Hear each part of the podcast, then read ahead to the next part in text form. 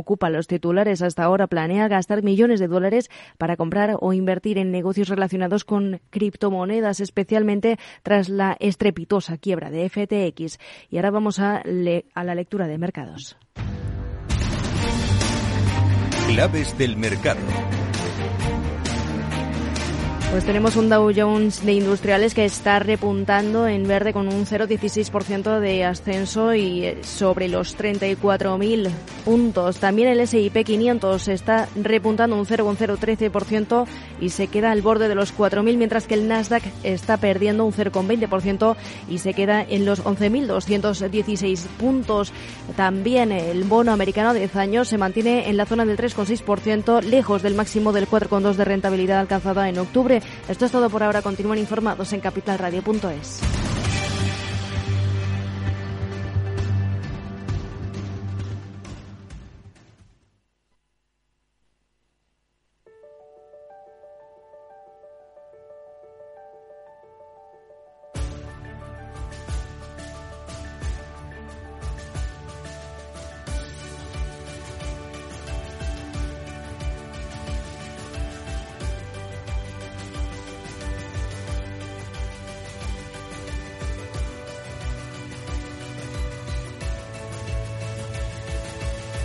En Capital Radio, Cripto Capital, con Sergio Fernández. Muy buenas tardes, bienvenidos, bienvenidas un día más a su casa, la casa de los amantes de las criptomonedas. Arrancamos una nueva semana con un tono bastante verde en los mercados. En, imperan sobre todo, destacan las subidas de Ethereum con 2,60% arriba, Polygon Matic que sube muy fuerte, sigue muy fuerte, subiendo prácticamente un 13% en la última semana y en las últimas 24 horas hasta un 2%. Tenemos noticias bastante buenas, bastante interesantes, como por ejemplo Twitter, que podría estar trabajando en su propia criptomoneda y se va a llamar Twitter Coin. ¿eh? Ojo a esta noticia. Seguimos viendo también consecuencias del colapso de En este caso Bybit, ha anunciado el, 30 el despido del 30% de su personal, de alguna forma eh, influenciados por este bear market. Vamos a contarte noticias de Pakistán y también noticias muy relacionadas con el Mundial, en este caso una alianza entre Coca-Cola y Crypto y por supuesto, como siempre, pues tendremos nuestra entrevista del día y vamos a hablarte un poquito de la BitConf y vamos a repasar todo lo que está sucediendo en el mundo cripto, como siempre, pues con los mejores invitados. Así que si quieres saber un poquito más, si quieres formarte, informarte sobre criptomonedas, quédate conmigo hasta las 4 porque un día más arranca Cripto Capital.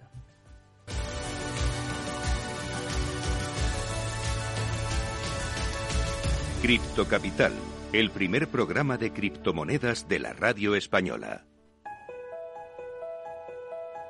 Minuto y resultado, top 10.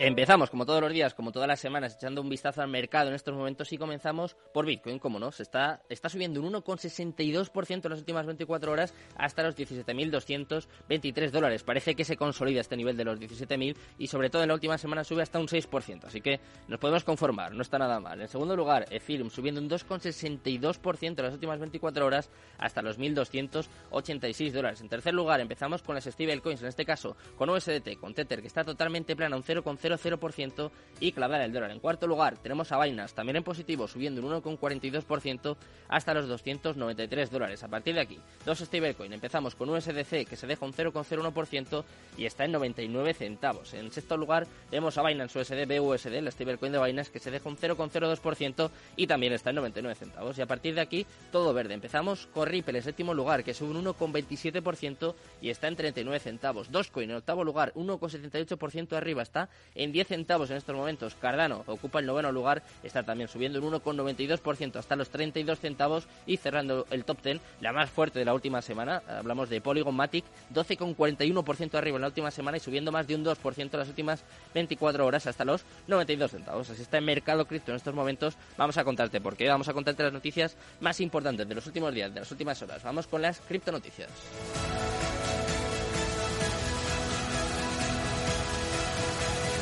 En Capital Radio, Cripto Capital, con Sergio Fernández.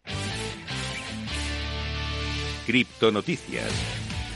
Un día más, empezamos a repasar todo lo que está ocurriendo en el mundo cripto con nuestras criptonoticias y tenemos que empezar hablando de Elon Musk y de Twitter, ya que podrían estar trabajando en su propia criptomoneda y podría llamarse Twitter Coin. Como te digo, puede que el Twitter de Elon Musk esté dando pasos para integrar más funciones de monetización y criptopagos, incluyendo un token nativo. Así lo sugieren algunos rumores que circulan en la red social. De hecho, la bloguera e investigadora de seguridad Jane Manchung Wong filtró este lunes un supuesto logotipo de la moneda de Twitter en una publicación que ya ha sido eliminada. Sin embargo, según reportó D-Block, Wong extrajo el código de una imagen vectorial que representaba una Twitter coin. La investigadora dijo a este medio de noticias que el código se extrajo de una versión reciente de la aplicación web de Twitter. Además, también reveló otras imágenes que sugieren que la compañía podría estar trabajando para implementar nuevos modelos de pagos y monetización. De hecho, una captura de pantalla muestra una sección de monedas en la configuración oculta de consejos de Twitter. Tanto Wong como el investigador Nima Ojuji filtraron imágenes en Twitter, aunque desde entonces la cuenta de Wong se ha eliminado. Parece que hay rumores, no hay nada en este caso claro, pero sí que es verdad que Elon Musk lleva bastante tiempo apuntando a esto y parece que está más, más pronto que nunca, más cerca que nunca. Vamos a hablarte en este caso de Bybit, que ha anunciado el despido del 30% de su personal en medio del beer market. Como te digo, Bybit, con sede en Singapur, ha anunciado planes para reducir su plantilla. Además, la medida es parte de una reorganización en curso. De esta forma, se ha convertido en la última empresa de criptomonedas en reenfocar los esfuerzos durante la profundización del beer market. El anuncio fue hecho el 4 de diciembre por el cofundador y CEO de Bybit, Ben Su, quien agregó que la reducción planificada sería generalizada. Además, se disculpó con aquellos que se vieran afectados y dijo que la medida era necesaria para sobrevivir al invierno cripto que nos lleva asolando los últimos 7-8 meses y en este caso pues cada vez afecta a más exchange, sobre todo después de lo que ocurrió con FTX. En este caso vamos a hablarte de monedas digitales y vamos a hablarte de Pakistán, que ha lanzado nuevas leyes que le van a permitir emitir dinero electrónico. En los últimos tiempos, Pakistán ha ido montándose en el tren de la tecnología financiera y digital. Ya en 2019 el gobierno federal de la nación decidió incorporar las regulaciones de las instituciones de dinero electrónico siguiendo las recomendaciones del Grupo de Acción financiera. Sin embargo, en este tema no todas las noticias son buenas, dado que a principios de este año autoridades del país estaban evaluando la prohibición de las criptomonedas, una postura que afortunadamente no prosperó. Según informan medios locales y también Cointelegraph, el Banco Estatal de Pakistán firmó nuevas leyes para las instituciones de dinero electrónico, entidades no bancarias que van a ofrecer instrumentos de pago digitales para garantizar la emisión oportuna de una moneda digital en los próximos tres años. Como veis, Twitter Coin, en este caso, la moneda de Twitter cada vez está más cerca y las CBDCs, en este caso también en Pakistán, cada vez se van acercando más. Por último, vamos a hablarte del Mundial, vamos a hablarte un poco de criptos y de deporte, y es que Coca-Cola y Crypto.com van a lanzar NFTs de la Copa Mundial de la FIFA Qatar 2022, con el propósito de ofrecer momentos mágicos a los aficionados durante la Copa del Mundo. Coca-Cola. Y Crypto.com anunciaron el lanzamiento de Piece of Magic, una colección que va a representar los sectores de la cancha donde más se ha disputado el Mundial de Fútbol. De acuerdo a este anuncio oficial, la colección estará compuesta por 10.000 NFTs que van a representar los ataques de cada equipo en el campo, las entradas y también los goles ganadores. Para tener acceso a esta colección mundialera, los usuarios deberían registrarse en la plataforma de NFT de Crypto.com y también lo tendrán que hacer en la, página fanzone de Coca-Cola y hacer clic en el banner dedicado a Piece Magic. Como veis, ya sabemos cómo está el mercado, ya conocemos las noticias más importantes, más relevantes de las últimas horas, pues llega el momento más importante. Vamos con la entrevista del día. Cripto Capital, el primer programa de criptomonedas de la radio española.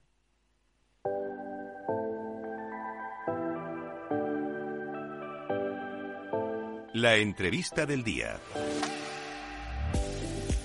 Pues ya es el momento, como siempre, llega el momento de eh, dar paso a los mejores invitados, los mejores proyectos, los mejores artistas, los mejores expertos. Y hoy tenemos con nosotros a José Pérez Elías, es consultor en blockchain y Web3, founder de YAP Global Consulting en, en Córdoba, en Argentina. Y además vamos a hablar con él bastante sobre esta BitConf que tuvo lugar en Argentina hace nada, hace apenas unas semanas, y sobre la nueva economía, todas estas noticias que hemos comentando, que hemos ido comentando, y también un poco vamos a repasar la actualidad con él. ¿Qué tal, José? Muy buenas tardes. ¿Qué tal? ¿Cómo estás, Sergio? Buenas tardes. Un placer a la querida España. ¿Cómo les va? Gracias por, por permitirme este momento. Un placer, un placer. Encantados de tenerte por aquí, desde luego. Eh, si te parece, antes de entrar un poquito a analizar lo que fue la BitConf, que hubo mucho, muchísimo de lo que hablar, eh, quiero que repasemos un poquito las últimas noticias. Por ejemplo, lo que he ido comentando de Bybit. Se está viendo que el colapso de FTX está afectando prácticamente a todos. Ya se rumoreó su día con Crypto.com, con Gate.io. Ahora Bybit anuncia un, 30% de despidos. Eh, no sé, ¿cómo, ¿cómo ves esta situación? Y lo veo, lo veo que era, era inevitable. Em, casualmente, volviendo un poco al día de la BitConf, eh, fue un tema muy importante cuando FTX ahí a, las, a los días eh, tuvo el, colapso. Em, fue un tema candente dentro de la BitConf cuando mm, hubo una, una, entrevista entre Jim Song, que es un maximalista de, Bitcoin, y, y, y, Vitaly Buterin. Fue un momento épico, como decimos, ¿no? Hablando de este tema, y sabíamos que iba a haber una, pues, sí o sí, como un, un dominó, ¿no? eh, que iban a empezar a caer piezas. Lo mismo ha pasado acá en Argentina. Tú sabes, Sergio, que en los últimos días, por ejemplo, Lemon Cash también eh, tuvo una baja de un 30%. También fue muy llamativo eso debido a que es una de las billeteras más importantes que está generando la mayor disrupción en el mundo cripto acá en Argentina y Latinoamérica. También eh, otra plataforma, una empresa que se llama Walla, también FinTech. Entonces, em, sí, estamos eh, pasando por un momento complicado, pero yo digo que son los que se van a quedar los que tengan la capacidad de resiliencia y las capacidades de reinventarse sobre este nuevo, nuevo, nuevo orden, ¿no? ¿Y hasta dónde, eh, José? ¿Hasta cuándo va a durar esto? Porque, claro, eh, de alguna forma hemos empezado a ver consecuencias, pero quizás esto sea solo la punta del iceberg, ¿no? O sea, parece que va a haber más exchange, más empresas relacionadas con criptomonedas que se van a ver afectadas. ¿Qué, qué opinas tú? ¿Cuándo va a terminar esto? Y bueno, es una gran pregunta. Uno sabe que creo que nadie lo sabe, Sergio. Creo que, estamos en un momento clave hmm. donde van a subsistir los que, como te dije, van a tener esa capacidad de, reinventar. Creo que ha habido un crecimiento exponencial. Siempre digo, lo que sube rápido, baja rápido. Claro. Entonces, este mundo que hemos vivido de las criptomonedas los últimos dos años, del crecimiento exponencial eh, en, estas, en este mundo nuevo eh, descentralizado, eh, grandes compañías no han tenido la capacidad, creo yo, creo, de, de, ver, em, han crecido exponencialmente, ¿no? Hmm. Y no han tenido la capacidad de controlar eh, o no tener, de decir, bueno, puede haber una baja como la que fue, ¿no? Tan agresiva. Pero acá hay un punto más importante que, que, que dejo, que es ya la criptomoneda como que pasó a ser un medio y a mí más me, gusta y, lo viví en la Bitcoin fue la Web3, ¿no? Hmm. Esta solución que da la blockchain para distintas verticales y nuevas oportunidades eh, digitales de negocio, el metaverso, el NFT, eh, DeFi, eh, todo este mundo nuevo, ¿no? Que es súper, súper interesante y fue como el puntapié de, de esta Bitcoin, el evento, uno de los diría el más grande en Latinoamérica, sin duda a duda, más de 10.000 personas, 300 expositores, eh, dando un montón de, de, de, de información súper, súper poderosa, información de, primera mano. Pasa algo acá, Sergio, no sé cómo está en España, pero mm. acá hay una grieta muy clara de los medios tradicionales pegándole hacia este mundo y un medio completamente que somos nosotros los que estamos realmente absorbiendo la información ordenada, correcta y con fundamento para, para ir para adelante en este, en este mundo, ¿no? no sé cómo está en España. También, también, sí, sí, aquí también pasa, pero al final es fruto un poco del, del desconocimiento y yo también tengo un poco la sensación a veces de que es difícil comunicar, es difícil llegar a gente porque es como que hay que hacer un esfuerzo por traducir, ¿no? Y si además de alguna forma eh, cuentas con que la gente de por sí pues está desinformada por los medios tradicionales, como tú dices, pues es un poco complicado de momento, pero bueno, yo creo que con el tiempo, poco a poco, iremos un poco paliando esta necesidad, porque como tú dices, eh, la Web3, la tecnología blockchain, las propias criptomonedas están aquí para quedarse. Es verdad que el momento que atraviesa el mercado es, es complicadísimo, no, no se puede negar, no se puede ocultar,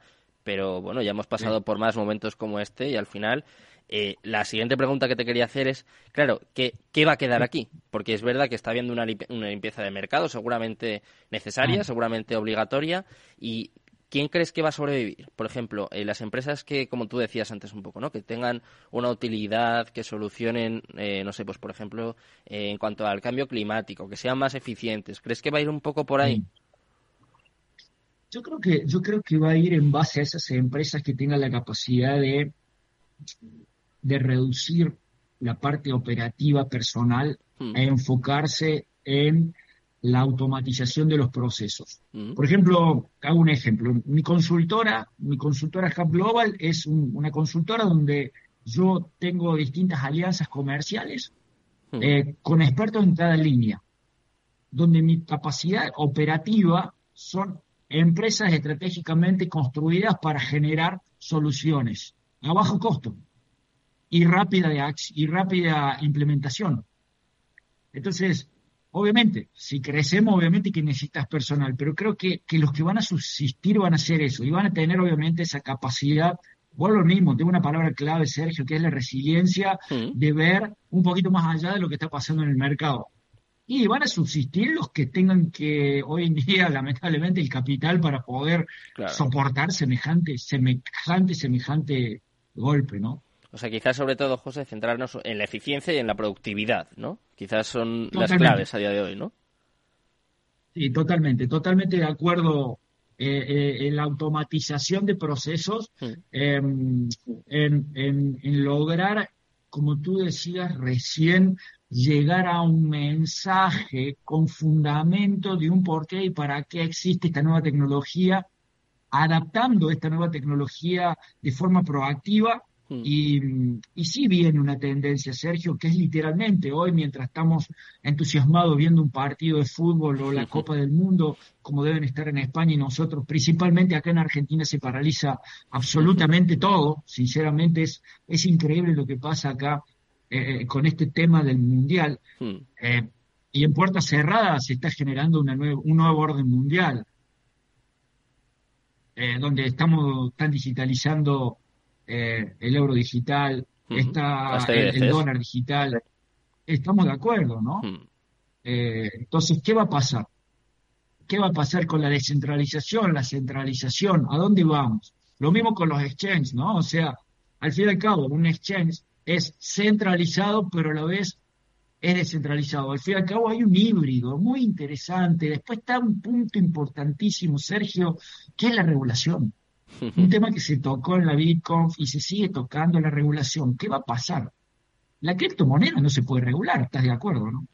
No, pero los exchanges, por ejemplo, sí, ¿no? O las empresas que estén relacionadas. ahí está un poco la clave. O la blockchain. Claro. O los smart contracts o cómo yo puedo... Eh, eso yo creo que se va a regular. Es un tema que está muy, como tú dices, verde, como que. Sí, nosotros que estamos en el día a día entendemos, pero salimos a la calle, yo vivo acá en el centro de la ciudad, y vos hablas y decís que es criptomoneda, y la gente no sabe. Estamos en un proceso de educar, ¿no? No, las, las respuestas, un poco la impresión que tiene la gente, pues que no está muy metida, que no está muy informada en esto, es es peyorativa, es negativa. Al final todos piensan que es un Ponzi, que es una estafa, que pues eso, que la gente mm. les quiere timar, sobre todo porque eh, me parece que es muy difícil, sobre todo a día de hoy, quizás eh, mandar un mensaje que esa gente pueda entender y sobre todo pues que vean la utilidad de todo esto, pero bueno, al, final eh, para eso estamos aquí. Y obviamente eh, va a ser un proceso largo, pero seguro que luego termina mereciendo la pena. Igual que José, seguro que mereció la pena esta la BitConf, este pedazo de evento que yo tengo que decir que estuve muy atento, lo estoy todos los años y quiero que me cuentes un poco algunas claves. Me has contado ese momentazo entre Vitaly Buterin y Samson Moe ¿no? Que, que yo tengo que eso decir fue, que sí, eso fue épico, te juro, fue increíble. A ver, nos explicas un poco, nos explicas para que se enteren los oyentes, que claro, yo soy muy friki y lo he visto, pero habrá muchos que digan, primero quiénes son y luego qué pasó ahí. Sí. Bueno, principalmente tuvieron los principales referentes del mundo, partiendo mm. de Vitalik Buterin, ¿no? Que, que, es el creador de Ethereum. Eso es. Eh, para mí es el, el referente número uno porque más allá de Bitcoin, es la primera. Hmm. Para mí, lo que genera la tecnología que trae Ethereum por detrás, que es la blockchain, es la que rompe todas las estructuras y toda esta nueva, esta nueva Web3, ¿no? Hmm. Em, después hubo muy interesantes proyectos, y ¿sabes qué fue lo que más me llamó la atención, Sergio, que lo comparto? Antes vos ibas a una convención o a un evento y tenías un filtro para llegar al CEO o al CEO, digamos, de cualquier empresa. Hmm. Y tener esa relación directa con una tranquilidad y una soltura de, toma pasar, te paso mi número directo, conectate, me, me llamó muchísimo la atención. Hay una economía colaborativa que viene, que son las nuevas generaciones. Una nueva generación que yo le llamo entre los 20, 25 años, 30, hmm. que se dieron cuenta que hoy lo único que está para adelante es compartir, es a ver cómo podemos unir esfuerzos. Y más en esta tecnología que estamos hablando, que es nueva, que es disruptiva, que no se entiende. ¿Qué haces tú mejor que yo pueda apalancarme sobre lo que tú estás haciendo? Eso fue muy interesante. La verdad que es una, meterte en una burbuja de, de 72 horas, Sergio, alucinante, donde hablas el mismo idioma, donde, donde ves proyectos increíbles donde conoces gente y se relacionan personas donde hoy la web 3 es generar comunidades. Vos si te das cuenta los principales proyectos que están generando, el tema de las DAO, que es un tema muy interesante que está pasando. Y hacia allá va el mundo, a generar comunidades. ¿Para qué? Porque, ¿qué pasa? No podés estar esperando a un gobierno si acepte o no adopte la tecnología y la velocidad con la que viene esto, ¿no? Hmm. Y eh, José, Muy interesante. ¿qué sensaciones, ¿qué sensaciones había? Porque claro, como tú dices, ¿no? Fueron 72 horas eh, pues prácticamente con un, un ecosistema cripto, ¿no? Como tú decías, una burbuja cripto ahí. ¿Qué, qué sensaciones tenía la gente? ¿Cómo se está viviendo este beer market? Porque claro, eh, yo me imagino que la gente que está allí pues ya habrá pasado por un par o seguro que ya ha visto caídas parecidas y están, están curtidos. O sea, la gente que lleva tiempo en esto está curtida. Pero claro, eh, yo me pongo en el lugar pues de nuestros oyentes o de gente, pues como tú decías, de 20 o 25 años que no ha vivido esto y que es normal pues que se asusten o incluso que, que se quieran alejar un poco de este mundo. ¿Qué, ¿Qué sensación había ahí con gente, pues, como tú, ¿no? Más, más experimentada, más curtida en esto.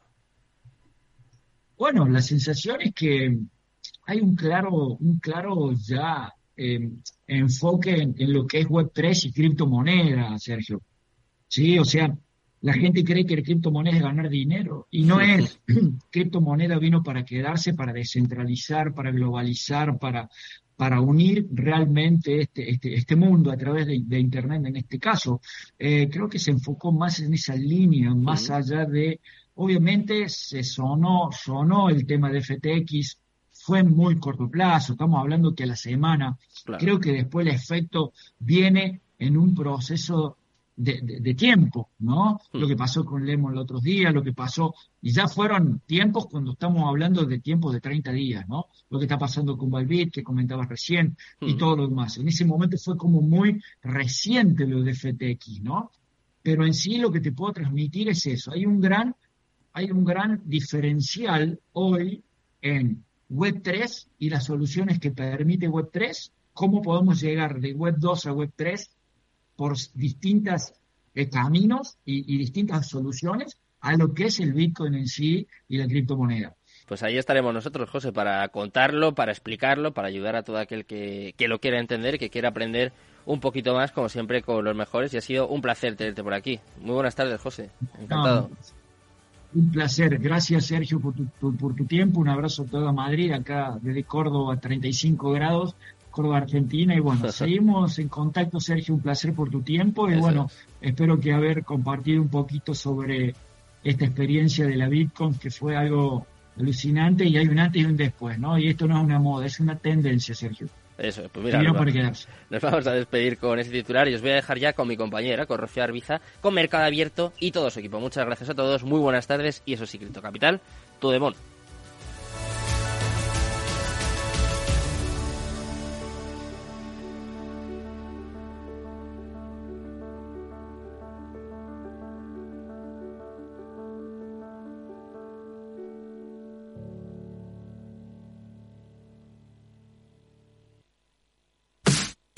Los viernes en Capital Radio te proponemos descubrir y comprender las estrategias de empresas con éxito que servirán de inspiración y ejemplo para la tuya. Escucha Metaempresas, un programa presentado por Andrés Arenas con la presencia y los consejos de expertos en distintas áreas y profesores de reconocida trayectoria. Todos los viernes a las siete y media de la tarde, Metaempresas, Capital Radio.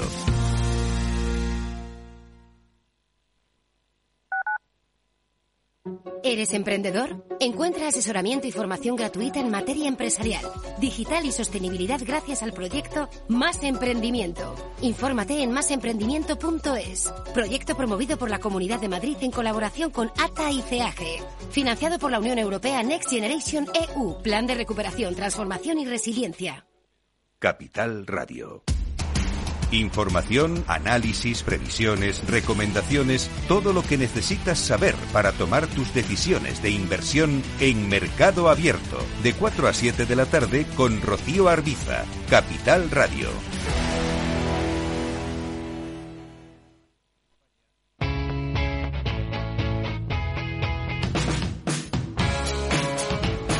La economía despierta.